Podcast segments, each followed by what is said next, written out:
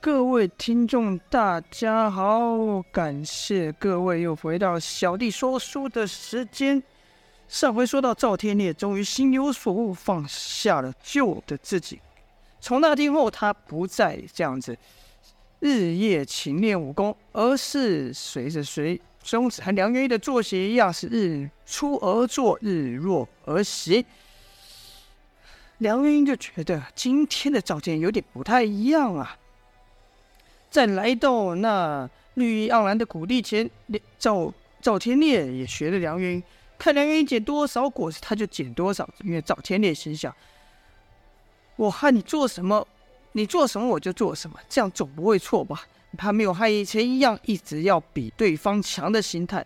如此很快就没事了。随风才梁元英就躺在地上，在那边休息。赵天烈和他们俩躺在地上。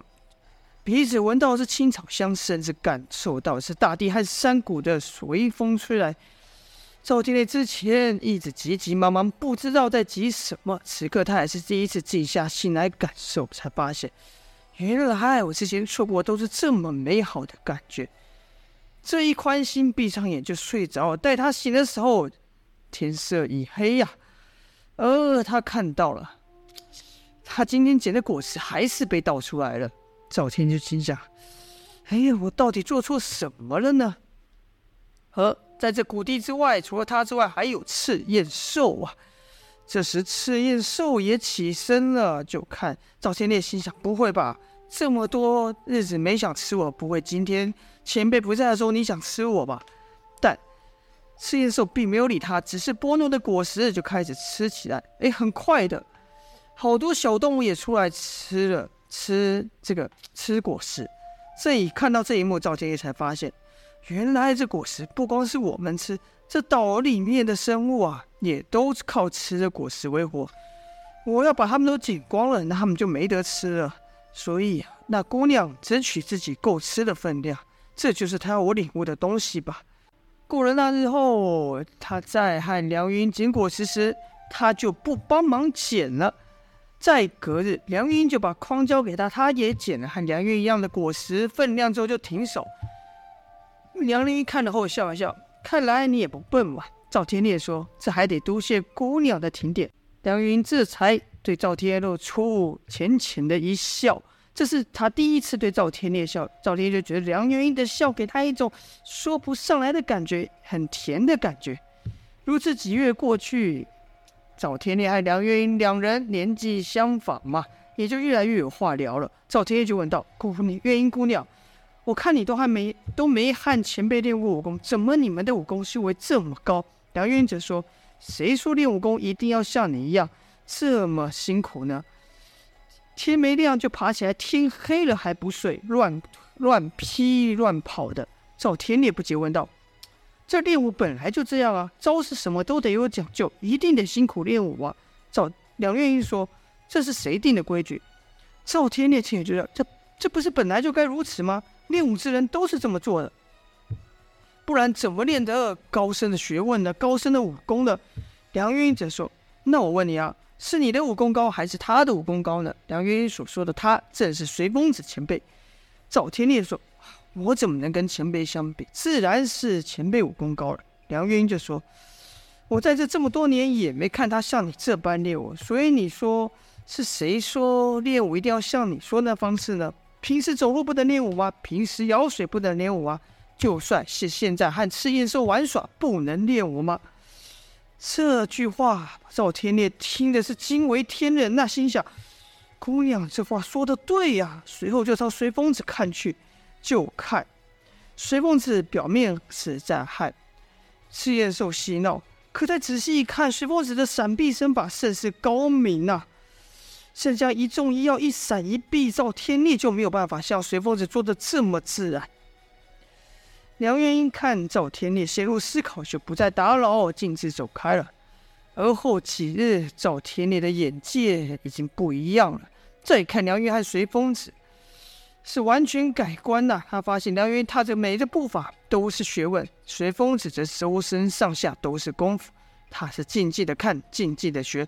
如此又过去了好几日，这赵天烈也赶去喂赤焰兽了。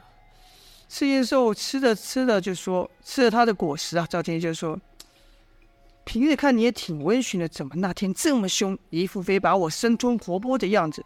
这时随风子叹了口气说道：“这可不能完全怪他。”赵天烈想到随风子那日对应该说制服赤焰兽时所说的话，那时就问道：“前辈那日说这么多年过去，赤焰兽还恨人类，这是什么意思呢？难道？”人类曾经对赤焰兽做了什么不好的事吗？随风子说：“唉，这事还得从头说起啊。那时候的赤焰兽可不止这么一只啊，可也不知道是哪传来的谣言，说吃了赤焰兽一口肉就可提升数十年的功力，还有人说能起死回生呢。唉，总之谣言四起，有人出了重金要抓赤焰兽，一时间赤焰兽变成人们眼中的黄金呐、”他们被这份贪婪冲昏了头，前仆后继的去猎杀赤焰兽，赤焰兽的母亲就被他们这样活活的杀死了。唉，他的母亲死后，四个兄弟姐妹还小，不幸的是也陆续被杀死。待我赶到之后，他身上也插满了武器，是奄奄一息啊！我不得不出手，把这些贪婪的人类给赶走。而，我知道赤焰兽在中途的一天就不会有安宁之有，便带他出了海，无意之间发现这座冰火岛，也就这样住了下来。赵天烈至此才知道随风子赤焰兽害这岛的来历。随后呢，他有疑问，赵天还有疑问，他就问道：“那月英是怎么来的呢？”随风子说：“月英啊，月英的情况不一样。”他是自己飘来的，但我发现他是他只抱着一块木板呢。赵天就问道：“这是怎么回事？”随风子说：“听他说，他父母靠捕鱼为生。那时候达官贵族特别爱吃一种鱼，出了特别高的价格要吃那种鱼。可那鱼要在远海才能捕到，于是他们一家三口就出海捕鱼了。但海上的的风浪瞬息万变呐。”他们又没有这样远洋的经验，经不住海浪，那船就被掀翻了。他父母当场应该说是落入海里，不知所踪。他这命大，抱了块木板，唉，也算是缘分吧，让他飘到了此地，就让我救下了他。赵天烈这才知道梁月英还有这么一段故事。正还想问的时候，赤焰兽肚子发出巨大的响声了、啊。随风子听到这声之后说道：“嘿。”哎呀，那些小东西可以好好饱餐一顿喽。梁月英这时也走过来说道：“哎，懒惰的家伙，快点去洞里面拉比亚这给我拉出来，制造我麻烦。”说着呢，就拍了赤焰兽的屁股。赤焰兽这才摇摇脑袋，跟着梁云走进这谷地的一个洞穴。这洞穴赵天烈还没有下去过啊。